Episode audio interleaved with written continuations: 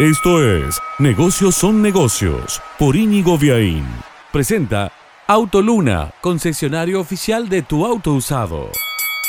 en este ya largo año de pandemia hay un negocio que lejos de ralentizarse se ha acelerado. Hablamos de los implantes capilares, los autotransplantes de cabellos, una técnica que toma pelos de un sector del cuero cabelludo y los implanta en el otro, una categoría donde hay mm, dos o tres empresas grandes a nivel nacional y un montón de cirujanos que lo hacen de manera particular y que hacia el público final tiene un costo de unos 150 mil pesos o más dependiendo si se va a implantar 4 mil, 5 mil, 10 mil cabellos todo se hace generalmente en una sola sesión con anestesia local y estos tiempos de pandemia vienen bárbaros porque alguien puede desaparecer un par de semanas y volver con el look renovado. Entonces ha sido un boom la demanda pese a que las restricciones y los protocolos han distanciado los turnos en los quirófanos, pero también es un boom el pedido de franquicias. Una de las empresas que opera en la categoría tiene pedidos de todo el país, las franquicias arrancan en los 25 mil dólares y prometen una rápida recuperación, porque en el trasfondo